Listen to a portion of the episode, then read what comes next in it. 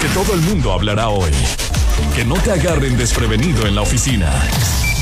El trending topic es. Por eso hay que tener mucho cuidado con lo que hablamos y lo que decimos en los medios de difusión, los medios de comunicación. Y es que hay una youtuber en Estados Unidos que se llama Tasha Key que estuvo subiendo alrededor de 20 videos hablando mal de Cardi B y además también diciendo, ahí les va.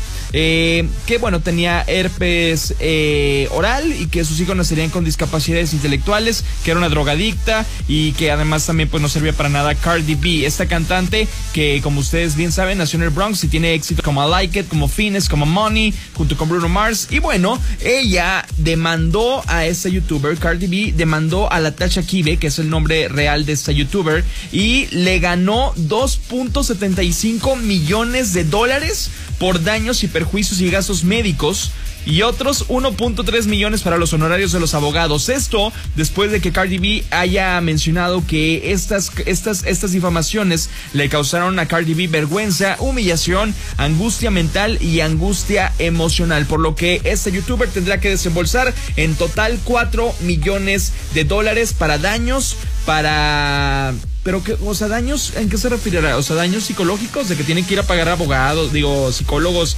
abogados, honorarios y demás. Pues ahí está, 4 millones de dólares por hablar mal y difamar en más de 20 videos a Cardi B. Y los videos de hecho son súper caseros, o sea, ni siquiera es como que un video producido, sino como que son videos que se subieron como clips de YouTube, de iPhone, a su cuenta.